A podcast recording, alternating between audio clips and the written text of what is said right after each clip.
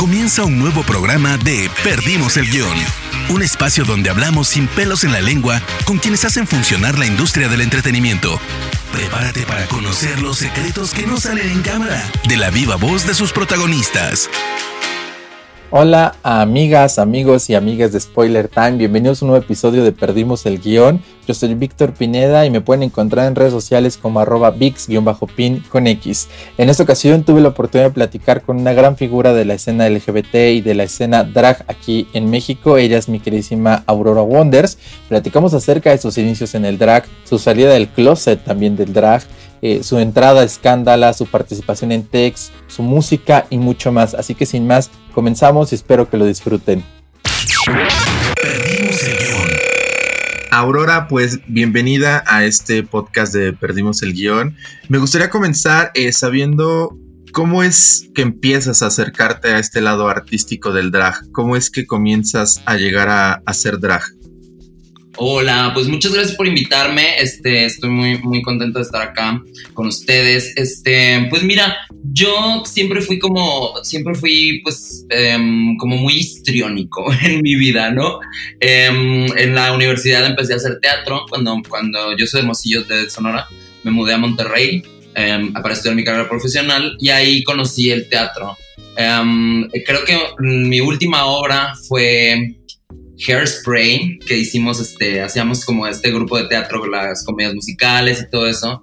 Mi última obra fue, fue Hairspray y esa fue la primera vez que me tocó ser el, personaje de, que hacía John Travolta en la película, que es la mamá, que en, en Broadway este, es tradicionalmente hecho por, por un hombre.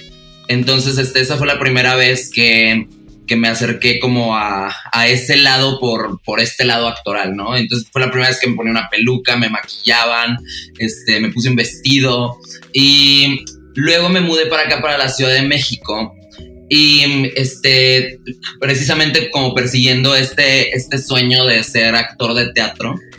Y mi primera obra de teatro, este, me tocó también, pero aquí en la Ciudad de México me tocó personificar a una, a una draga, éramos un grupo de, de cuatro este, que cantábamos y bailábamos y así le hacíamos como, éramos con las coristas de, la protagonista.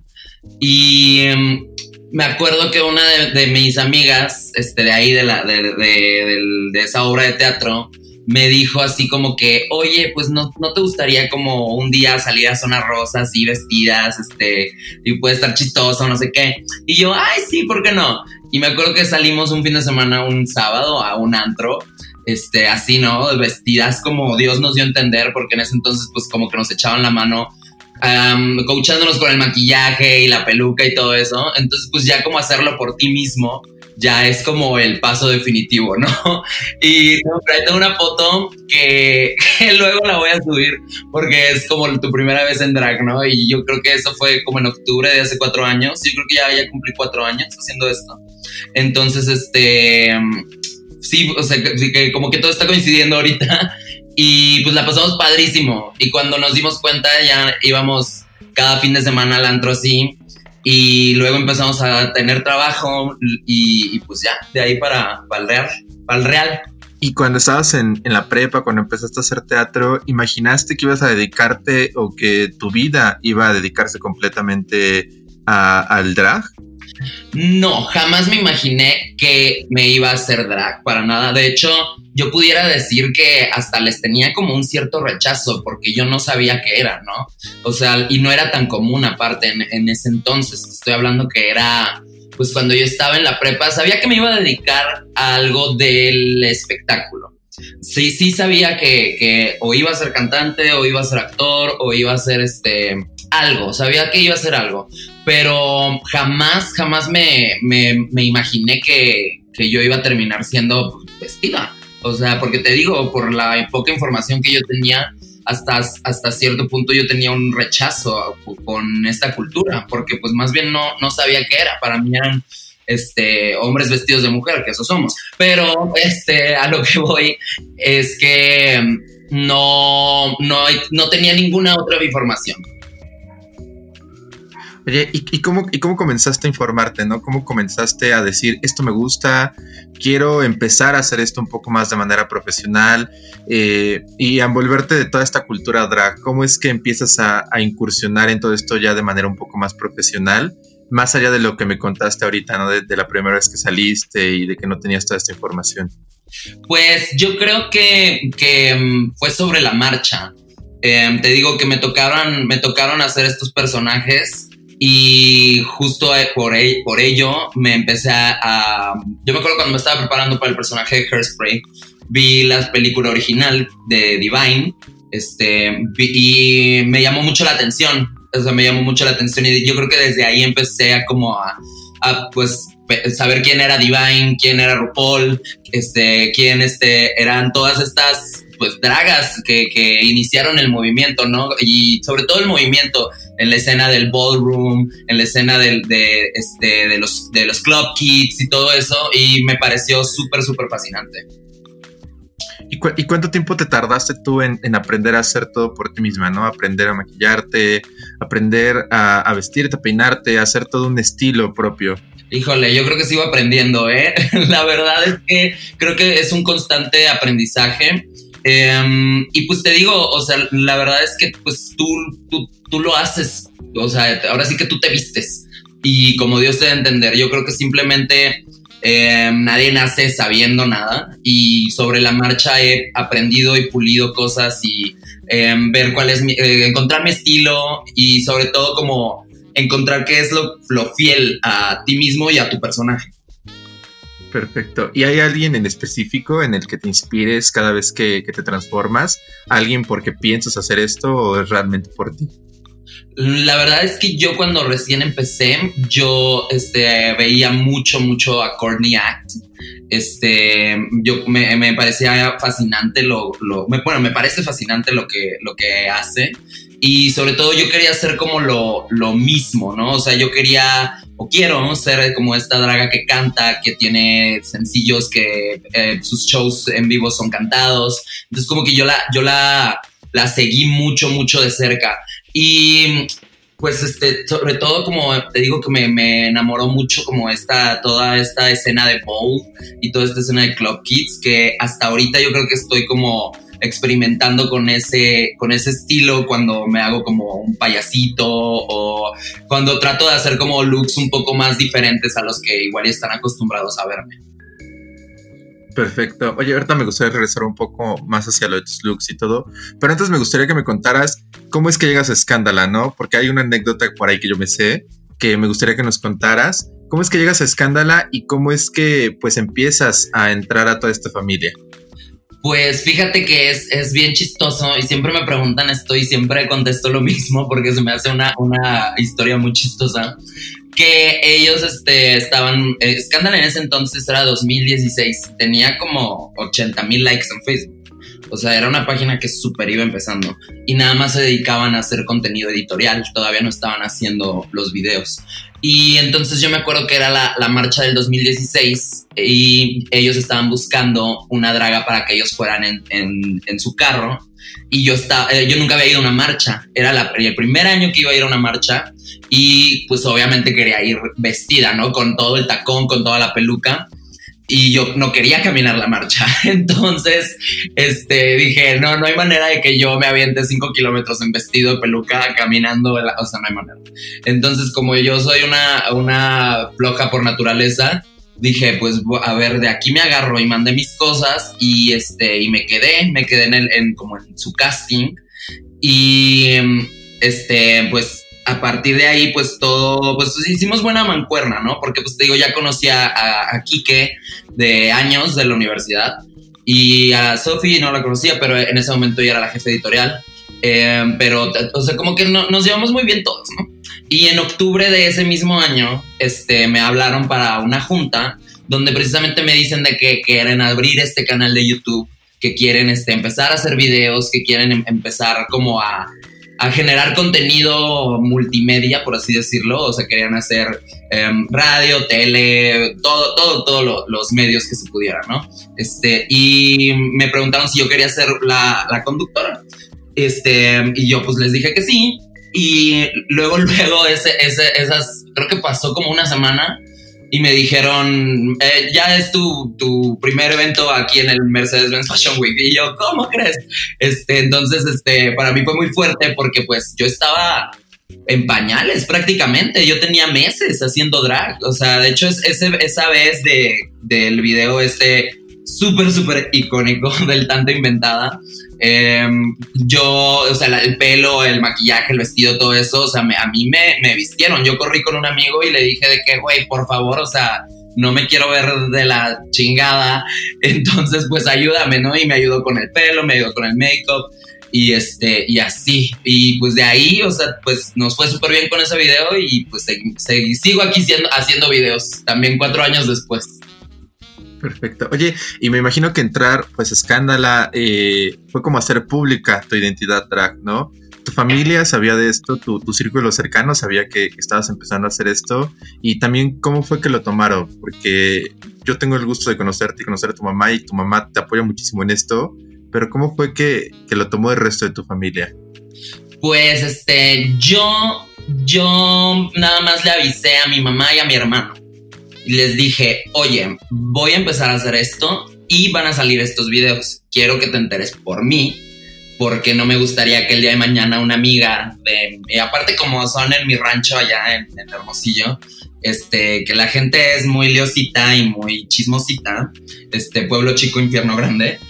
entonces yo te digo, nada más quería avisarle a ellos dos porque pues lo demás como que no, pues no importa, ¿no? O sea, porque también pues si me pongo a, preguntarme qué va a pensar mi abuelito y qué va a pensar Chuchita y qué va a pensar Sutanita, pues nunca voy a hacer nada, ¿no? Pues yo vi una super oportunidad y dije, güey, pues de aquí soy que el que, el que lo tome bien, qué cool, el que no, pues también, la verdad es que mucha gente, em, no tanto amigos cercanos, pero sí, sí fue como un shock para, para mucha gente y mucha gente sí me dejó de hablar por un tiempo. Ya cuando vieron que me empezó a ir bien, ya era como que mi amigo, mi sobrino, mi, o sea, me salían tías por las orejas, ¿no?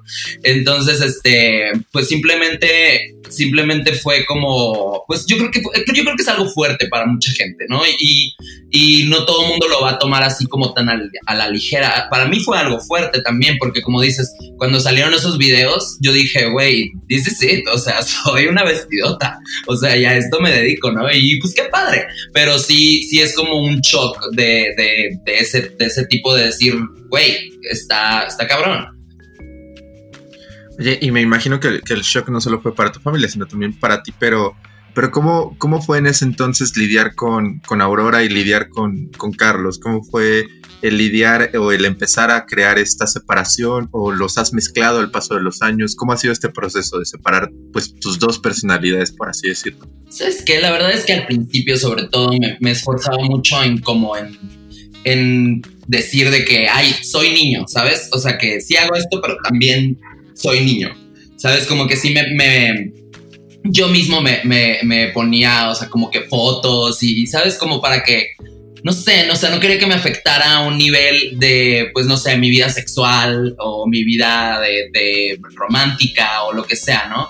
Porque sí, sí, cuando la gente sabía que yo era vestida, como que sí me sacaba la vuelta, la verdad. Y entonces no quería como que te digo, como que no, no, como que luchaba contra corriente, contra esta cosa. Y yo creo que, creo que ahorita al, paso de los años, la verdad es que sí me considero como, no sé, como una cosa muy extraña, ¿sabes? Como ni siquiera ni como niño ni como niña, o sea, simplemente estoy como soy yo, ¿sabes? Y a veces soy niño y a veces soy niña y me encanta, o sea, y creo que cada vez estoy como más em, seguro de quién soy y de, y de, sobre todo de, de qué soy, ¿no? Este, creo que es una, una, una, una, pregunta muy importante que hacernos. Y no sé, o sea, no, no es para que lo sepa el mundo ni nada, al contrario, yo creo que es, una, es algo muy interno y no es algo que voy diciendo por la vida tampoco. Entonces, este, simplemente creo que a, raíz de que yo mismo como que me he trabajado y me, me he abrazado y me he querido más, o sea, creo que es más más fácil para mí como asumirme como lo que soy, ¿no? Perdimos el guion. ¿Y qué es para ti Aurora? O sea, me refiero a qué ha sido para ti dentro de tu vida ¿Y qué significa cuando te, cuando te vuelves Aurora? ¿Qué, ¿Qué, cambia en ti? ¿O qué, qué, tiene ella que no tiene, pues tu yo masculino, por así decirlo, que, que no tiene Carlos, con el que puedes expresar ese otro lado de ti? Yo creo que, yo creo que los dos tenemos como demonios internos que nos afectan a, los, a los dos, ¿no? Em, yo creo que Aurora es un poco más em, paciente, es, es, más alegre, es este, sabes, es, no sé, es como mi lado por eso yo digo que somos gemelos y yo soy el malvado, porque yo soy un poco más serio, soy un poco más retraído, soy un poco más mamón si tú quieres, este, digo, no, no soy una persona grosera, tampoco te voy a hacer una grosería, ¿no? Pero sí soy un poco más selectivo con las personas con las que me llevo y, las cosas que digo y no y Aurora es como este lado em, súper súper mío así explosivo de que si dice si siente algo lo dice y siempre está contenta y siempre está como entusiasmada, le gusta ver gente, le gusta salir, le gusta arreglarse, le gusta este, pues sí, o sea, ser como el, centro de atención si tú quieres. Entonces, este, te digo, es un contraste interesante porque yo, como Carlos, o sea, yo me puedo quedar en mi casa y no salir nunca y no ver a nadie. O sea, de hecho vivo solo. Este, entonces, este, sí, sí es como, te digo, como este lado, son extremos, extremos muy cañones. Perfecto. Oye, y hace un rato me comentabas, ¿no? Que cuando pues vieron que te empezó a ir bien, te salieron tías de todos lados. Y para ti, ¿cómo ha sido lidiar con, con esta fama? Porque realmente eres una figura pública conocida, establecida dentro de la comunidad. Eh, ¿Cómo te cambió a ti la vida cuando empezaste a descubrir esto, no? Cuando la gente se acercaba y te decía, oye, ¿me puedo tomar una foto? ¿Fue un shock o fue algo para lo que ya estabas preparándote mentalmente cuando iniciaste? ¿Sabes qué? La verdad es que nunca pensé que nos hiciéramos, y digo nos hiciéramos porque hablo como de, de Escándala y del, del, team Escándala de ese entonces, este, que nunca, nunca imaginé que nos hiciéramos como reconocidos de alguna manera. Em, yo creo que nos cayó el 20 y a mí me cayó el 20 el primer viaje que hicimos em, como team, que fue en, en Guadalajara, nos llevaron y nos dieron un tour padrísimo por Tequila y por este por una hacienda este, preciosa y Zapopan y todo toda esa onda de, de, Guadalajara que a mí me encanta de Jalisco. Este entonces esa fue la primera vez como que nos yo me acuerdo que iba saliendo yo del hotel con Chapu en ese entonces íbamos saliendo y había dos chavos que nos estaban esperando para tomarse una foto. Y los dos nos quedamos muy fríos o sea, muy, muy fríos. Y, los chavos nos dijeron que, que, este, que a Pepe ya había salido porque íbamos tarde a una cena y Chapu me esperó. Em, Pepe ya había salido y salió con Quique y este, como que les dijeron que ahí íbamos a, ahorita íbamos a salir y nos esperaron. Y esa fue como la primera vez que dije, güey, o sea, pues, ¿qué es esto, no? O sea, ni que fuéramos los Beatles como para que alguien nos espere afuera del hotel. Eso fue, fue el primer como trancazo y creo que fue cuando yo dije, güey, es una súper responsabilidad hablarle a la gente joven porque precisamente creo que a su edad, tal vez la gente que consume un poco más los videos, un poco, gente un poco más joven, yo creo que a su edad yo no tenía como un referente así o no existía un canal como el de Escándala este, que al final creo que por eso pegamos cuando pegamos. Este, y creo que fue, sentí sobre todo como una súper, súper responsabilidad. Oye, y justo ahorita que hablas, pues, de ser responsable con los contenidos y de ser, o de, hablarle a los jóvenes, eh, ¿cómo has hecho tú para, para informar a toda esta juventud? Y no solo a la juventud, ¿no? Si, sino a la gente en general sobre esta cultura del drag, porque hay mucha gente que lo confunde, hay mucha gente que cree que ser drag es ser trans o que confunde la transexualidad o que no entiende mucho estos conceptos. ¿Cómo has hecho desde tu trinchera para educar en estos temas y, en otro tipo de temas también que, que influyen a la comunidad LGBT?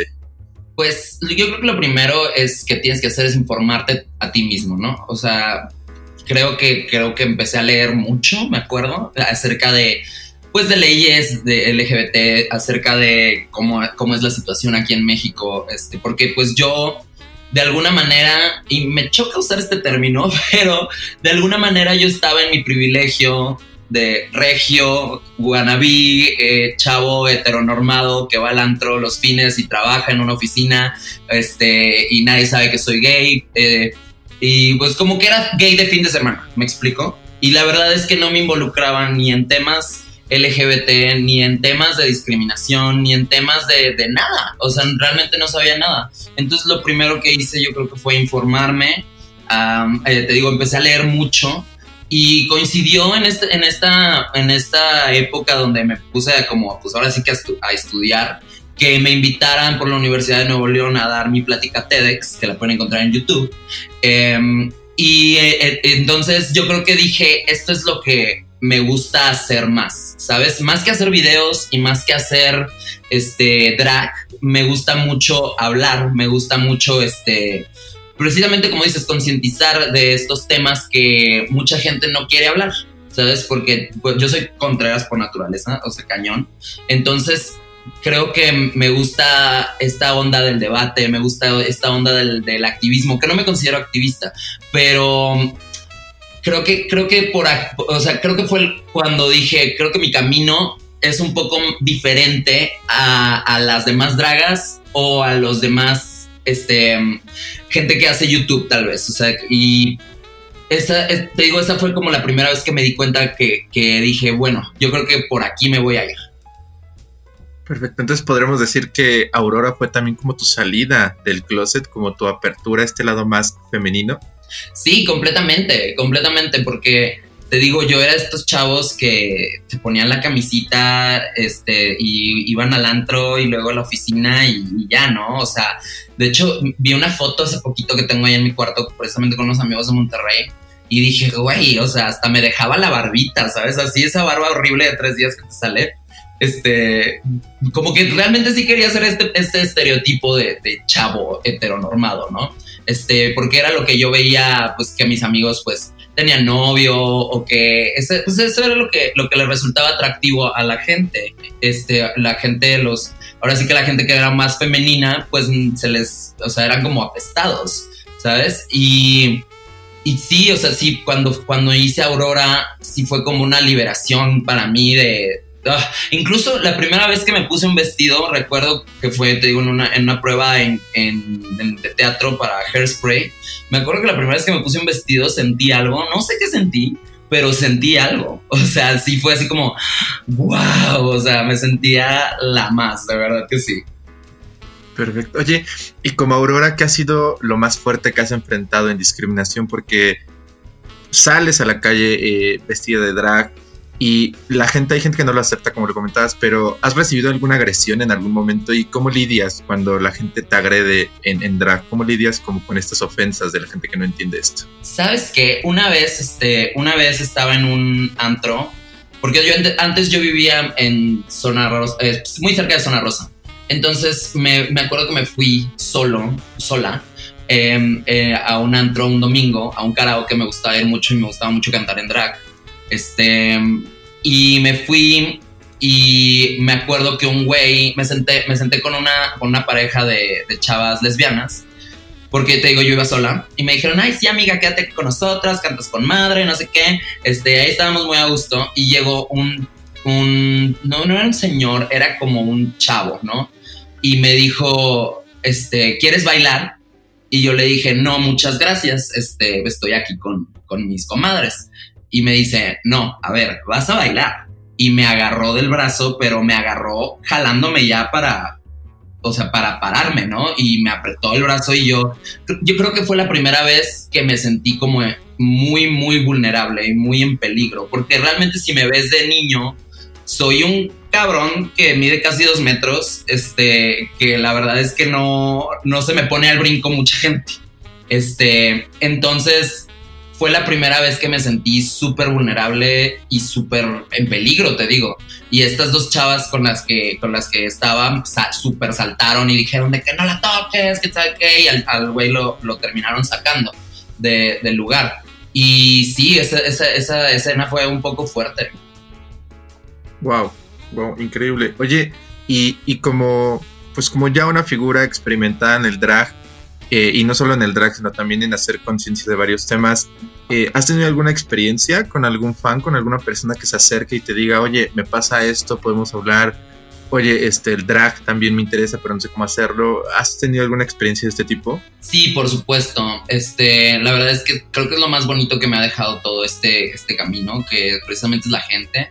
Em, la gente que se te acerca a la calle y te dice que pues te cuenta su historia de discriminación, ¿no? Este, y sobre todo me pasó después de hacer la TEDx, que mucha gente este, contaba, me, quería contar su experiencia, y no precisamente como para que yo hiciera algo, sino simplemente creo que, que te digo que antes no existían como estas figuras que, que, son como todos los, la gente youtubers LGBT, eh, Pepe Teo, Ofelia Pastrana, este, la gente después de Escándala, o sea, como que realmente no Paco del Mazo, Dada, o sea, hay como mucha, mucha gente que, que, se identifica con nosotros porque pues todos fuimos como estos niños em, que tienen historias de discriminación, que tienen este, esta, estas cosas que aún pasan en el país, ¿no? Y entonces yo creo que nada más quieren alguien que los escuche y que les dé les des, les un abrazo, les, les digas que todo va a estar cool.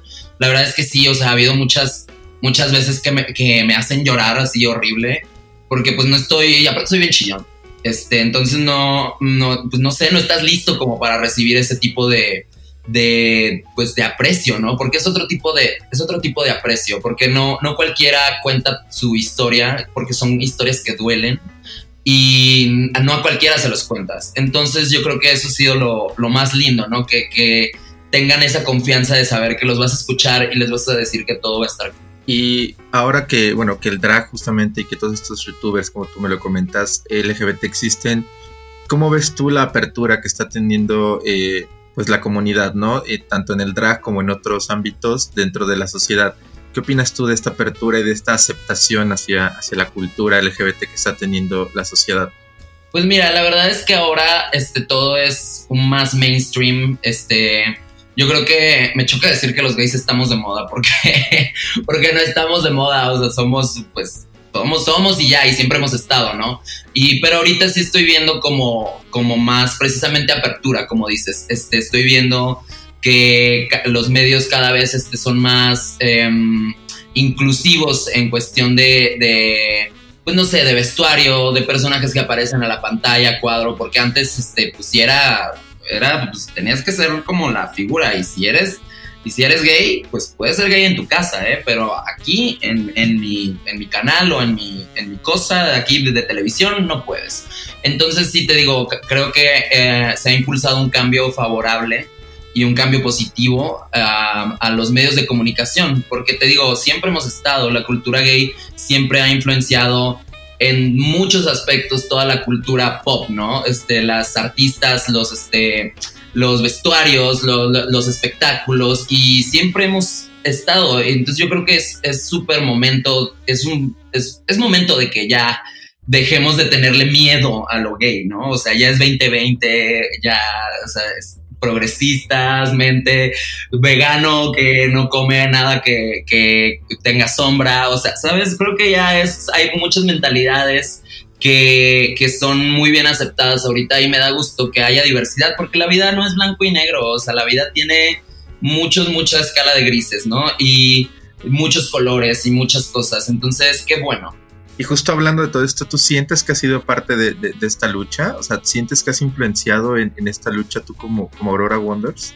No sé, no te pudiera decir que, que sí o que no. O sea, realmente creo que yo vivo como me gusta, vivo y hago lo que se me dé la gana y siempre ha sido mi, mi discurso, ¿no? De no dejes que nadie te diga que no puedes, no dejes que nadie te diga qué hacer o qué no hacer.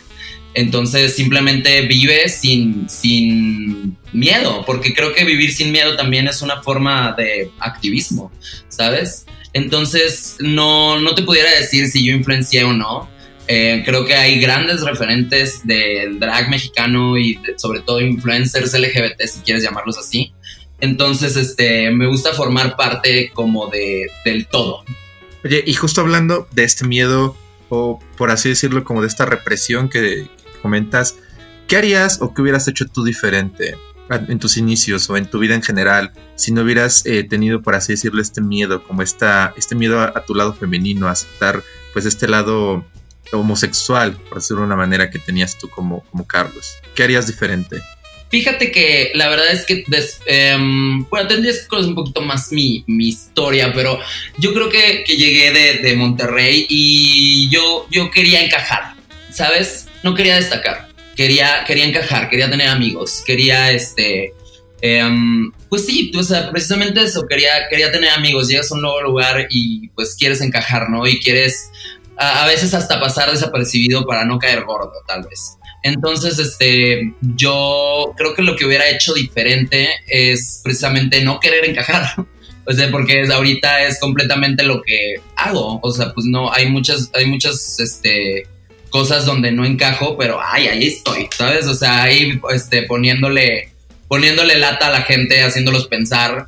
Eh, y haciéndolos dialogar sobre todo y eso me, me, gusta mucho. Entonces yo creo que en mis inicios em, no, no, me diría a mí mismo, no, una, cámbiate de carrera y dos, este, no tengas miedo a destacar.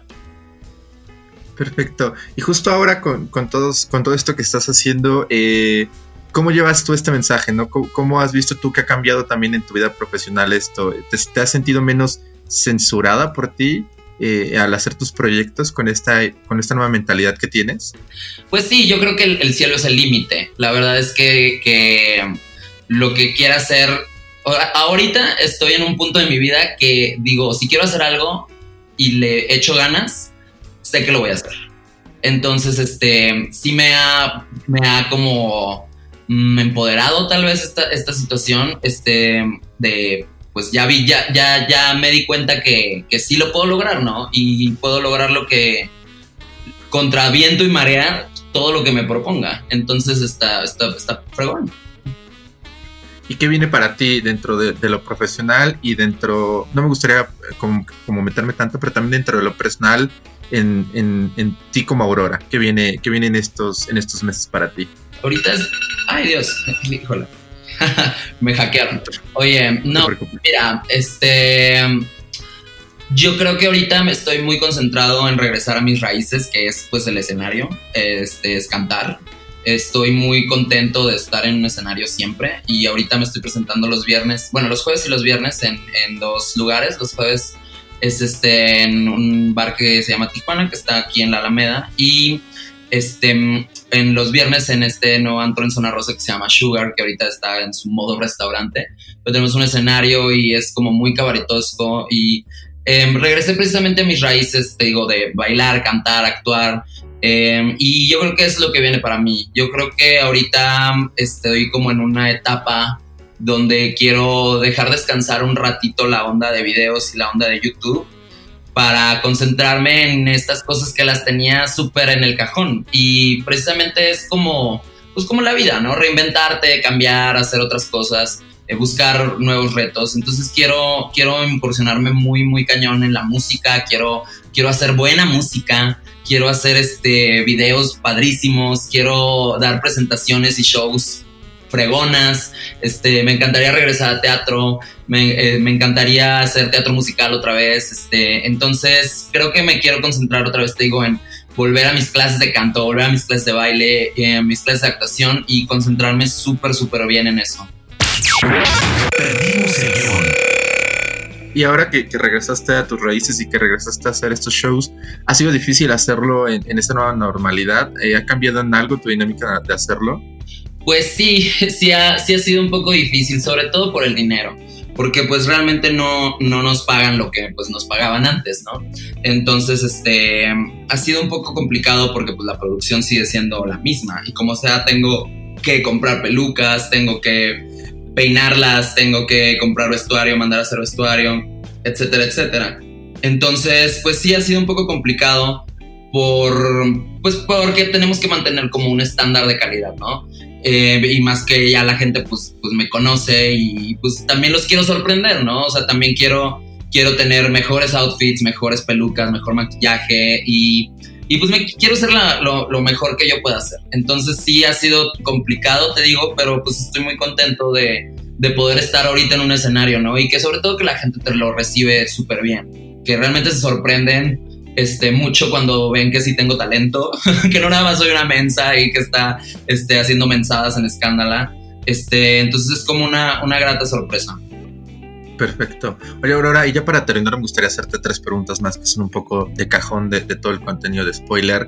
La primera es un poco saber si siempre has hecho esto para ti, si en algún momento dejaste de hacer drag por, como tú le decías, por querer encajar, y cómo es que regresaste a hacerlo por ti y para ti. Pues yo creo, ¿sabes qué? La verdad es que sí se llegó a hacer un trabajo. Eh, pues antes de la pandemia em, trabajaba muchísimo más que como estoy ahorita este, trabajando. Y ya era una onda de, vestirme 15 días seguidos, ¿sabes? O sea, ya de, la cara que no, no te da para otra rasurada.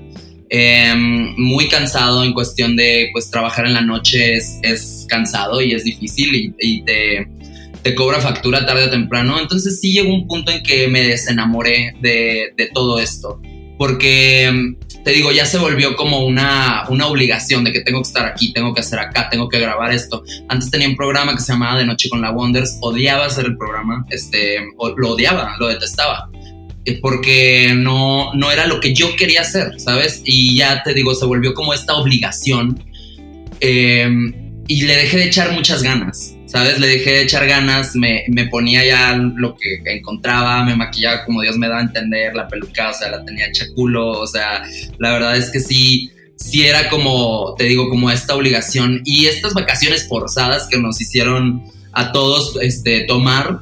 La verdad es que, bueno, no nada más descansé, o sea, sino que estoy, te digo, reinventándome, experimentando por primera vez con mi drag. Siento que apenas estoy encontrando quién soy como, como drag y como artista. Este, a pesar de que ya llevo muchos años como trabajando en esto, siento que era como, te digo, como yo tenía meses haciendo drag en, cuando inicié Escándala.